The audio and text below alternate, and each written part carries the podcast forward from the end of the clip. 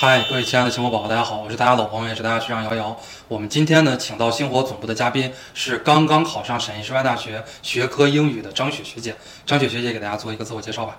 各位亲爱的星火宝宝，大家好，我是二一届星火学员张雪。呃，今年以总分三百九十五分的成绩考上陕西师范大学学科英语专业。呃，现在很荣幸来到了星火总部，见到了优秀的学长学姐啊，并且和学长能够面对面的交谈。是的，张雪的话呢也是非常优秀的一位学姐啊。那么她是一战直接就考上了研究生。我们知道，二零二零年受到新冠肺炎疫情的影响，咱们国家考研越来越内卷，很多呢本来出国留学的，或者说已经在国外留学的，然后又回到了国内来考研。那么在这样的一个大的背景下，呃，能够第一次考上研究生，而且又是最难的学校和专业啊，就是陕西师范大学是我们教育部直属的师范大学，学科英语呢又是里面最难考的一个专业。那么张雪学姐。一次性就考上研究生了，那么可以给大家介绍一下啊，自己在考研中有没有遇到什么困难呀？自己是怎么克服这些困难的？嗯，好，呃，困难呢，首先啊，第一点是呃，我本科是商务英语专业，那么之前对呃三三三和九零八这两个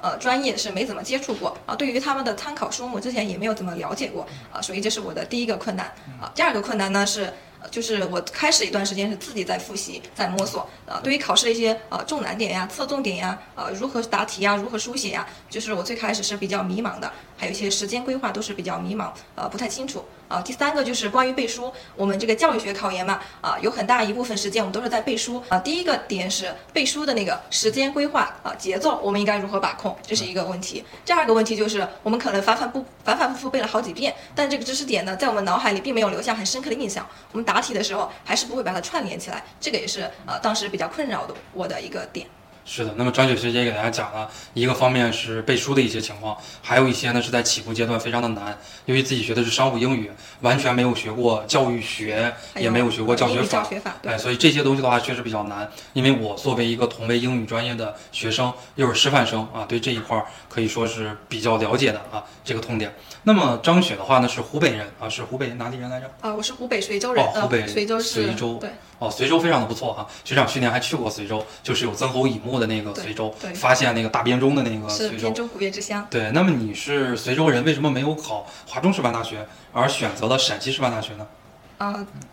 对，这两所都是那个教育部直属的六所之一，然后我选择陕师大而没有选择华师大，有以下几个原因啊。首先，第一个原因是啊，这两个学校学科英语他们专业录取的人数啊，那个。华师大呢，它录取的人数相偏少，而且它很大一部分是保研的同学，对，所以呃，那个陕师大它今年它就录取的人数就非常友好，它今年录取了五十五人。哦，第二点是一个呃考试的难度，它的专业课二呢，两个学校呃参考书目。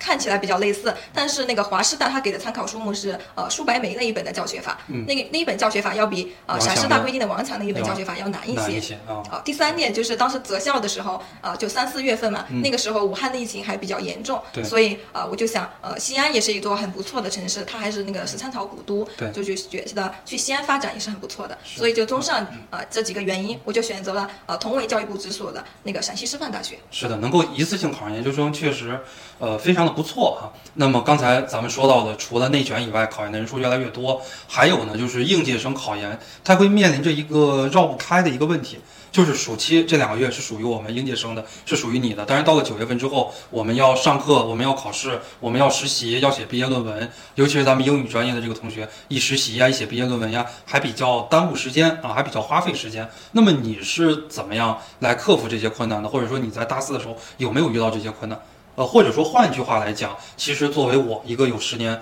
考研辅导经验的这样的一个老师，可以比较负责任的讲，如果应届生想要当届就考上研究生，又能考上二幺幺九八五里面的重点专业，这个问题是绕不开的。你如果解决不了这个问题，你是百分之一百应届考不上研究生的。你可以给大家传授一下这个经验。啊，对，学长刚刚说这些问题，其实之前也都比较困扰我。啊，开学之后就是我们学校里就还会有一些课程，对吧？啊，但是这样的话，其实我们可以把课程是分为呃必修课和选修课的。那必修课的话呢，你就啊平时上课你就用心听一些，做些笔记。那么选修课的话呢，你其实就啊复习中你好好努努力都可以过的。这个学习方面，啊大四其实课程会比较少，有少部分课程你稍微用些心，其实都是可以过的。然后关于实习呢，呃，看一下你们学校或者联系一下你们辅导员，问一下能不能呃自主实习。那么你就可以自己找一个比较轻松的，或者是呃，这样就不会耽误你考研太多时间，或者是就像我们学校一样呢，他会把我们的实习放在考研之后，这样你也可以去协商一下，考研之后再进行实习也是挺好的，就不耽误你考研的时间。呃，然后论文呢，论文你最开始可以和你的导师你们先联系，就是选题啊、把你文章的一个大概思路结构你们先定好，然后你课余时间有时间的话，你再去阅读一些参考文献，然后你还是以你的考研为主。做当时呢，我的论文老师也是比较支持我考研的，他就是把这些给我定下来了之后，呃，然后基本上是初试结束之后，然后我利用呃寒假的时间，我们再再复习那个论文，再准备论文的。对，那么归归总一下啊，张雪学姐其实说到的两个方法，第一呢就是方法总比问问题多，哎，我们要积极的去思考。第二的话呢，就是张雪学姐说的有舍有得，大家一定要分清主次，因为在这样的一个阶段呢，考研肯定是主要方面对，因为不管是实习也好，还是毕业论文也好，那些东西相对来讲，它既耗时间，但是呢又比较简单，呃，就是最后毕业论文，我们基本上所有的人都可以毕业，你只要正常的准备了啊，最后是没有不毕业的。所以呢，你要分清主次。但是你如果考不考不上研究生，到了明年这个时候，很有可能你就失业了。即使你的毕业论文过了，拿到毕业证、学位证，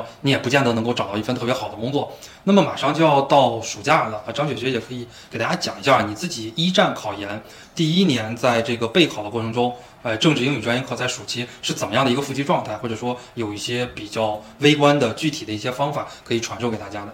哦，好，呃，暑期的话，基本上两三个月都是由我们呃自由支配的，所以叫做有一句话就是说得暑假者得考研嘛。对那么暑假一定要好好利用起来啊、我觉得第一点呢，我们一定要养成一个早起，然后规律作息的习惯。就你早起的话，那么这一天就能够完完全全被你支配。你早起的话，你也可以啊、对你这一天要做什么事情有一个很好的规划。第二点呢，我们是要有一个呃很好的规划能力，对我们暑假这两三个月，每个月你要完成什么样的任务，以及每一天你这个三三三九零八政治英语，你都要学习哪些内容，呃，看哪些视频，你心里都要有一个很清楚的规划。然后，呃，暑假呢还有一个问题就是。呃，涉及到你是留校呢，你还是回家复习？如果是留校复习呢，呃，你看你学校的图书馆呀，或者是考研自修室，是不是能不能使用？然后呢，你再呃约一些研友，你们可以相互交流、相互探讨，啊、平时还可以相互监督学习。对。呃，然后呢，平时还可以呃互通有无嘛，分享一些啊、消息信息。呃，如果你在家学习的话，你就要看你呃家里的学习环境是不是支持你。其实我们大概率其实都是会呃留校复习的。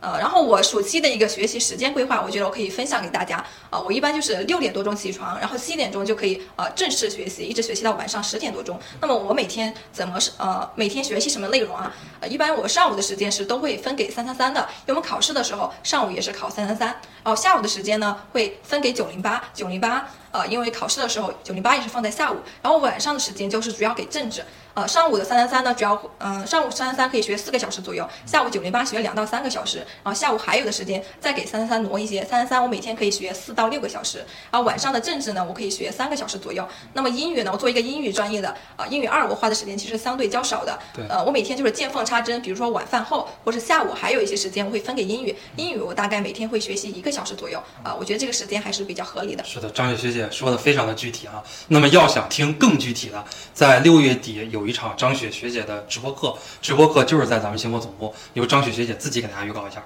哦，对，也就是在下下周周一，呃，六月二十八日晚七点，将会在呃星火的官方微博“星火教育”呃这个微博里给大家进行直播答疑，然后呢会分享以下几个问题，比如呃暑假是留校复习还是回家复习？啊、现在开始复习还来得及吗？以及三三九零八两个专业课。